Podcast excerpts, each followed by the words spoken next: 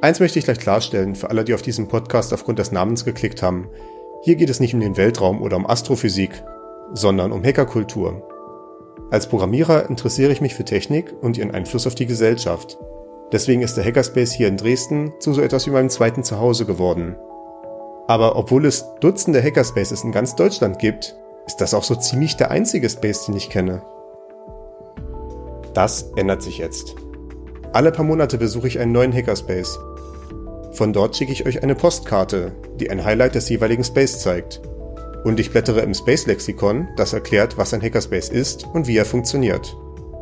Mein Name ist Stefan Majewski und ich bin der Space Tourist.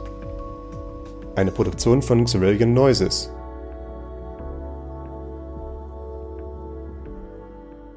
Und da das hier die erste Folge ist, fangen wir diesmal mit dem Lexikon-Eintrag an. Was ist das eigentlich, ein Hackerspace? Bei dem Wort Hacker denken die meisten Leute an Internetkriminelle, die in die Computer anderer Leute einbrechen. Der Begriff Hacker hat jedoch eine viel ältere, positive Bedeutung. Hacken heißt, ein komplexes System zu verstehen, in seine Einzelteile zu zerlegen und zu etwas Neuem zusammenzusetzen. Man kann also nicht nur Computer hacken, sondern auch Haushaltsgeräte, altes Plastikspielzeug oder sogar Gesetze. Ein Hackerspace ist ein Treffpunkt für Leute, die dieser Definition des Hackertums folgen und sich über Wissenschaft, Technologie oder digitale Kunst austauschen wollen. In Deutschland sind viele dieser Hackerspaces mit dem Chaos Computer Club verbunden, der quasi die Dachorganisation der deutschen Hackerszene darstellt. Wenn in einem Hackerspace nicht nur an Computern, sondern auch an industriellen Maschinen gearbeitet wird, spricht man auch von einem Makerspace oder einer offenen Werkstatt. Einen solchen Makerspace gibt es in Halle an der Saale. Dort hat mich Nilo ein bisschen herumgeführt. Wir sind hier im Eigenbaukombinat Halle ähm, das ist der lokale Hack- und Makespace. Und ja, das ist so. Wir haben hier ähm, 500 Quadratmeter Fläche ungefähr, ähm, aufgeteilt in zwei Etagen. Unten sind die Werkstätten und oben ist der äh, Hackspace und der große Sozialraum mit Küche. Also einfach ein etwas größerer Hackerspace. Nicht ganz, wie Steffi mir erklärt hat. Aber wir sind ja nicht grundsätzlich ein Hackerspace, sondern wir sind eine Mitmachwerkstatt mit Hackerspace. Also von daher, es unterscheidet sich ja schon. Und wir sind jetzt eigentlich hier gerade in dem Tonstudio und im Fotostudio. Daneben an ist dann die, der Handarbeitsbereich. Fotostudio, Holzwerkstatt, Handarbeitsbereich. Man sieht schon, dass das Eigenbaukombinat sehr breit aufgestellt ist. Nilo hat noch ein bisschen was zur Geschichte erzählen können. Also wir hatten nach der nach der Gründung des Vereins wurde ein Jahr lang nach Räumen gesucht. Ähm, die ersten Räume waren nur ein kleiner Raum mit irgendwie 100 Quadratmetern, glaube ich. Da hat dann war die Holzwerkstatt drin und im kleinen Nebenraum hat sich noch ein kleines Elektroniklabor dann etabliert. Ähm, und wir hatten das große Glück, dort an dem Standort äh, uns nach und nach weitere Räume dazu zu mieten.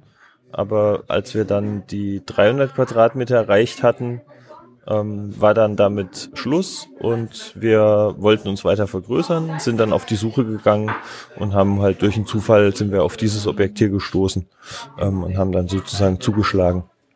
Ähm, wir haben halt, es kam halt immer mehr dazu, es kamen mehr Leute dazu, die wieder neuere, neue Sachen gemacht haben, die Geräte mitgebracht haben, die andere mitbenutzen können und so hat sich das dann ergeben, dass der Platz immer enger wurde und wir halt dann unbedingt mehr Platz brauchten.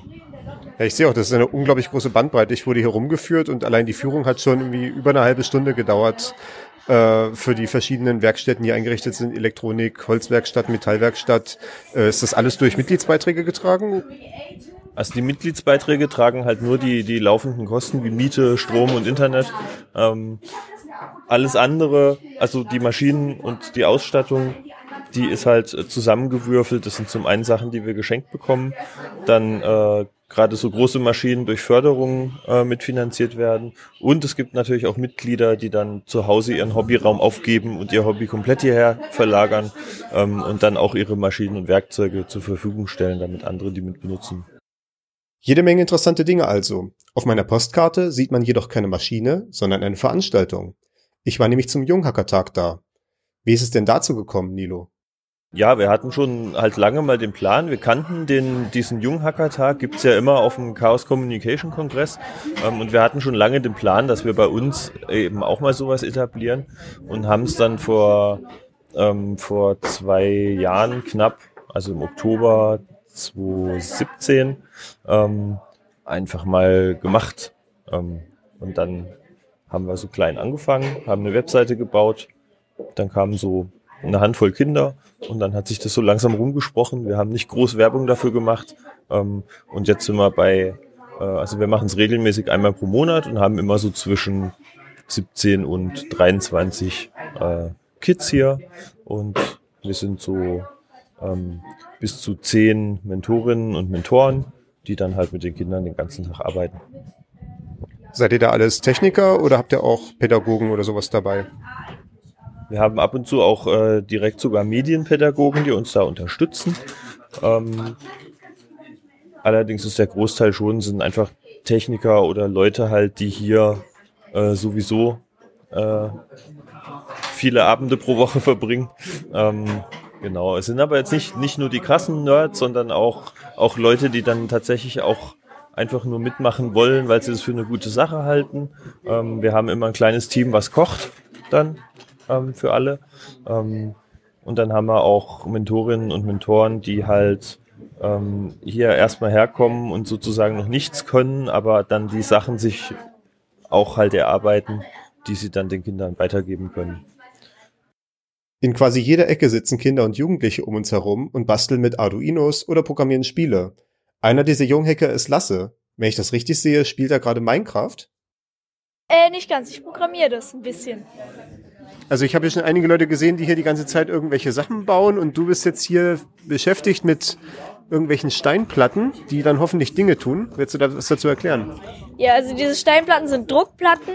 Wenn man auf diese Druckplatten geht, gehen, schicken die ein elektrisches Signal oder ein, äh, wie man es in Minecraft sagt, ein Redstone-Signal zu einem Befehlsblock, der dann äh, einen Befehl ausführt. Zum Beispiel teleportiere dich zu äh, diesen Koordinaten.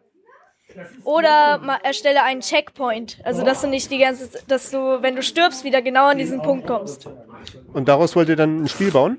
Ja, ein äh, Spiel, wo man gegeneinander spielt, ein Jump'n'Run, äh, was man gegeneinander spielt. Also wo dann der Sieger derjenige ist, der dann am schnellsten da durch diese Plattform durchspringen kann und die Schalter in der richtigen Reihenfolge treten kann oder sowas. Genau. Ich will dann noch ein bisschen einfügen, zum Beispiel, dass eine Schrift davor kommt mit dem Befehl Title oder noch, dass äh, vielleicht Sounds kommen, wenn du auf eine äh, so eine Steinplatte kommst. Na denn, dann wird es wahrscheinlich noch ein Projekt für mehrere Abende werden oder mehrere Tage. Das dauert nicht so lange, ehrlich gesagt, wenn man es mal ein bisschen kann. Dann könnte es auch einen Tag dauern. Ich glaube, das kann man für alles sagen. Es dauert nicht so lang, wenn man es mal kann. Vielen Dank. Ja, bitteschön. Auch wenn man nicht mehr als Junghacker durchgeht, ist jeder Gast im Eigenbaukombinat gern gesehen. Genau, wir haben äh, jeden Dienstagabend das Chaos-Treff bei uns. Das ist immer um 19 Uhr. Das ist eigentlich der Tag in der Woche oder der Abend, wo es am vollsten ist. Äh, das eignet sich am besten, um einfach mal vorbeizukommen, sich das anzugucken. Ähm, Donnerstagabend ist, sind auch meistens ein paar Leute da. Ansonsten einfach auf die Webseite gucken. Ähm, da gibt's äh, so einen Veranstaltungskalender, da steht eigentlich alles drin. Also immer, wenn irgendwelche Veranstaltungen sind, ist auf jeden Fall jemand da. Äh, zusätzlich haben wir noch so einen Status auf der Webseite, wo steht, ob gerade offen ist. Dann kann man auch vorbeikommen. Muss aber damit rechnen, dass dann nur eine Person da ist, die dann auch gleich wieder geht.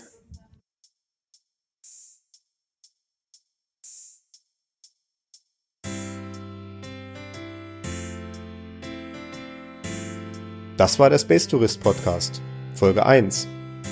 Eine Produktion von Xerillion Noises von und mit Stefan Majewski. Vielen Dank an Lilo, an Steffi, an Lasse und an das ganze Eigenbaukombinat Halle für den freundlichen Empfang. Weitere Informationen zum Eigenbaukombinat gibt es auf www.eigenbaukombinat.de. Alle Folgen vom Space Tourist Podcast findet ihr auf meiner Webseite www.xarillion.de x y r i l i a n.